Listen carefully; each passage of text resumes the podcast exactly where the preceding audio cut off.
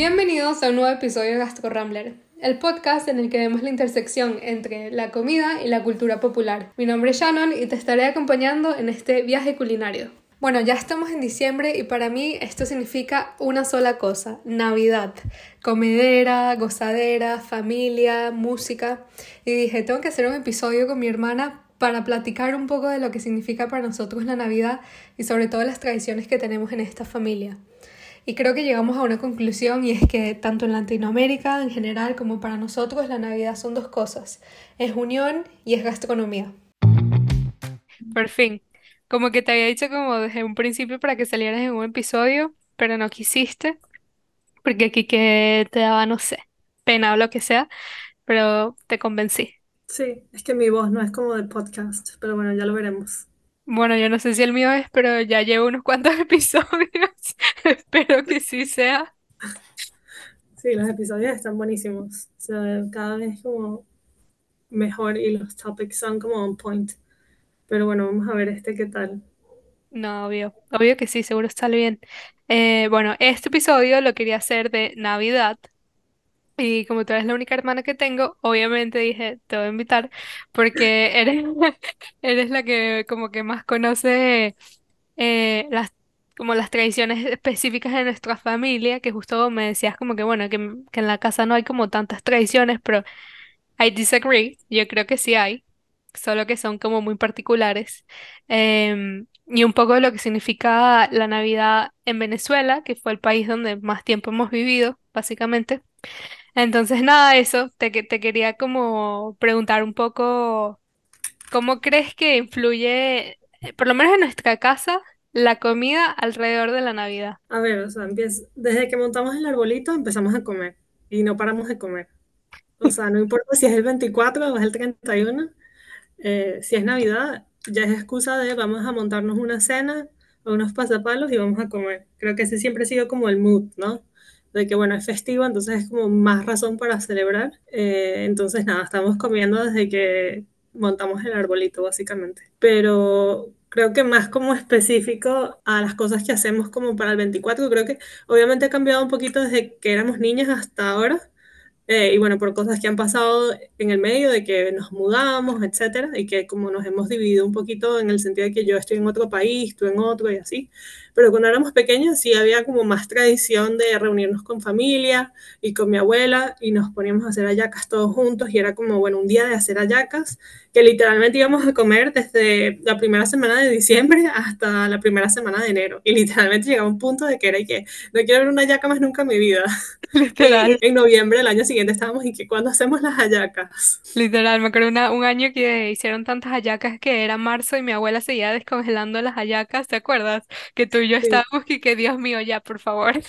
Sí, yo creo que después de eso fue así como que no me den hallacas como por cinco años, necesito un break. En general, como que esa era la tradición, lo de hacer hallacas. Eh, y bueno, obviamente el pan de jamón, que yo creo que eso para mí es como que Navidad. O sea, más que una hallaca, que las hallacas son riquísimas y todo, pero para mí un pan de jamón es como, sí, o sea, eso me lo podría comer todos los días de todo el año. Eh, es como lo más, lo que más me gusta y lo que más espero en la Navidad. A ver, un paréntesis, nuestras hallacas son distintas. O sea, obviamente las hallacas de cada casa son súper diferentes, pero en la mayoría llevan carne. Las nuestras llevan atún, sí, atún, eh, tipo el pescado, que todo el mundo se queda así como, what the fuck, atún. Eh, porque en nuestra casa nunca han comido carnes rojas. Entonces llegó un día mi papá, según él cuenta, y le dijo a mi abuela, que era como la que más cocinaba en la casa, em, Gordita, como le decía, gordita, y si hacemos las hallacas, el mismo guiso, todo así, pero si lo hacemos atún, que creo que fue cuando ellos eh, se mudaron a Venezuela, ¿no? Que yo era que Sí, sí, casi que un feto y tú también. em, y empezó esa, como esa tradición. em, y ya luego como que poco a poco yo creo que a medida que hemos avanzado, a medida que cada uno se ha ido como que mudando a distintos países, la idea de, bueno, si hacemos hallacas, las hacemos de atún todavía queda, pero lo que se ha ido como un poco desvaneciendo, creo que es como esta tradición de el plato típico venezolano de hallaca, ensalada de gallina, pan de jamón, ¿sabes? Como esta idea como súper estructurada de eso es lo que tiene que ser la Navidad. sí. No, y además que yo, o sea, que obviamente en la época de Navidad, bueno, un pan de jamón me provoca muchísimo.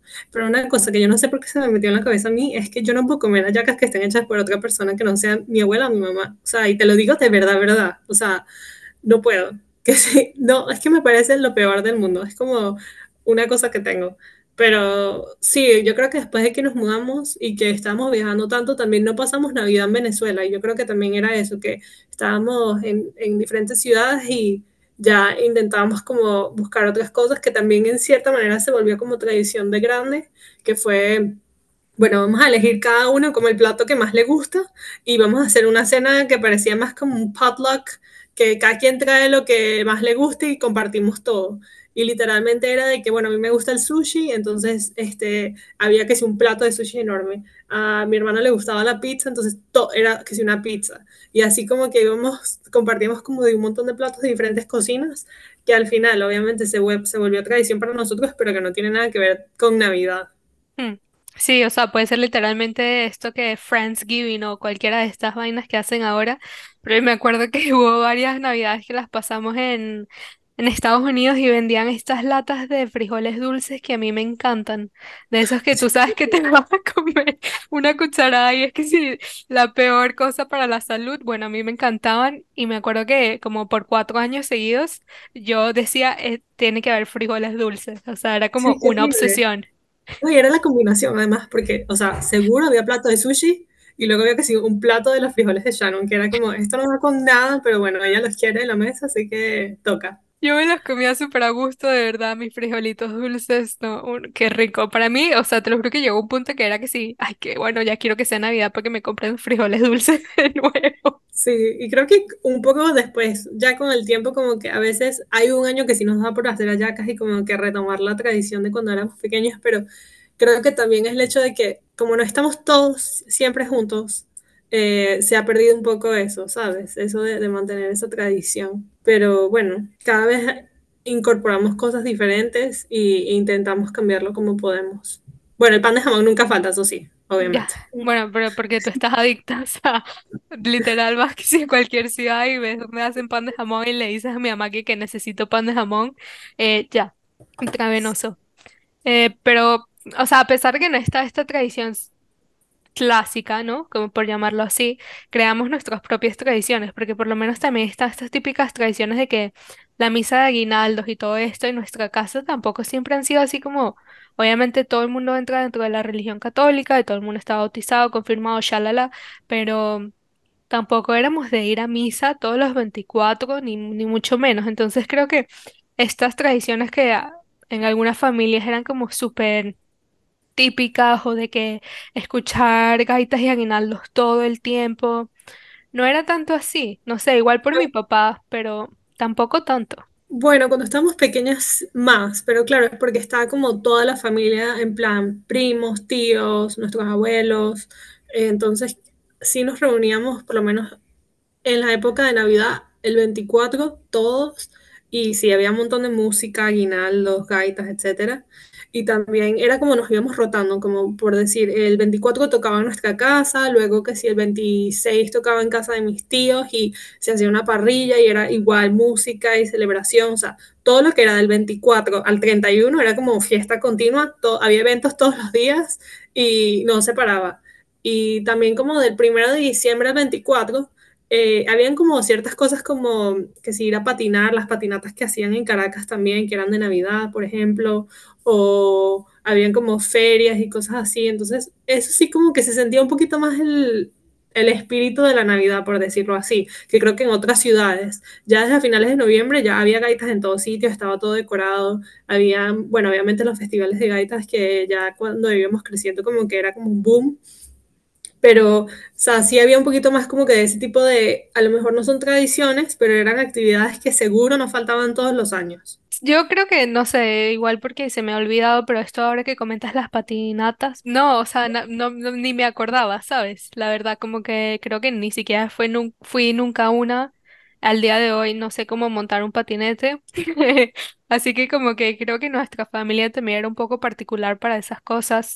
Pero habían como dos constantes que siempre han estado y estaban también, que era la familia y la comida. O sea, para mí la Navidad es reunirse toda la familia lo más que se pueda, donde sea que estén, alrededor de una mesa con comida y ya la comida ha ido variando a medida que nos hemos mudado o hemos celebrado en distintos países.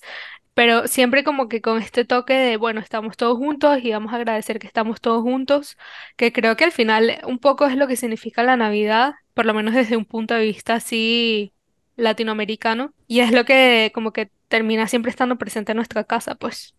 Sí, total. Yo justamente como, obviamente estando aquí en el Reino Unido, como obviamente he conocido gente de diferentes lugares y, o preguntarles qué van a hacer en Navidad, siempre me llevo sorpresas porque, sea, tú pensarías que, bueno, voy a pasarla con mi familia y es que no, me voy de viaje por tres semanas solo a, de mochilero y es como, ah, ok, cool. Eh, como que no todo el mundo tiene como ese sentido de pasar esos días en familia.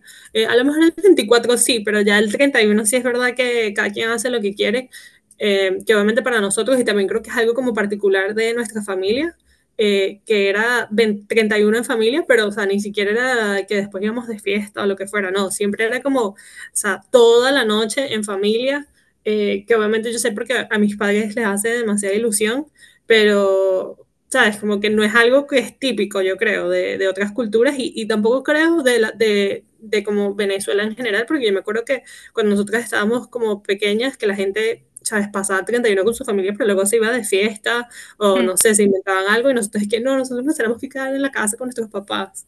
Sí, me acuerdo de eso. Como que yo no lo veía así como raro porque la verdad es que era lo único que conocía eh, pero ya luego cuando fui a la universidad y todo, me di cuenta que en verdad no es común que la gente pase 31 con su familia y nosotros de que ni salíamos ni nada. Lleva un paréntesis, by the way. Nosotros decimos mis papás, pero es que tenemos los mismos papás porque somos hermanas. Pero no sé por qué crecimos diciendo mis papás cada una, pero bueno. Definitivo, yo creo que, porque mucha gente a veces me dice como para hacer planes el 31, que si viajes y demás, y yo y que no, o sea, esas que si fechas sagradas mi familia. Hmm. Eh, imposible, ¿sabes? Pero sí, como esa tradición yo creo que también, obviamente. Eh, pero sí, con las otras de como ir a misa y esas cosas, sí es verdad que nunca, realmente nunca hicimos ese tipo de cosas, pero sí es verdad que estar en familia, compartir, comer, comer, o sea, sin parar, literal, eh, era lo que más hacíamos. De verdad que yo creo que eso era lo que más me gustaba de, de la época navideña, el panetón, todos estos dulces que tú sabes que me encantan, era para mí la perdición. Em, y creo que a medida que la, por lo menos la familia venezolana vaya evolucionando y sobre todo que siento que ahora está tan fragmentada, está como tanta gente por todos lados, gente que bueno, ahora sí se puede reencontrar más, han tenido la oportunidad, eh, las, estas tradiciones se van amoldando porque por lo menos yo ahora en Navidad como cosas que consigo aquí que antes ni tenía pensado. O sea, igual te puede pasar a ti o ahora que tú tomas un famoso vino caliente que para mí, bueno, pues todavía no lo entiendo. Pero a ti te... yo creo que eso debería existir, eso es como el pan, eso, es más, debería probarlo yo con pan de jamón porque seguro que la combinación está brutal. Pero eso es algo que debería existir todo el año, el vino caliente, o sea, es que es divino.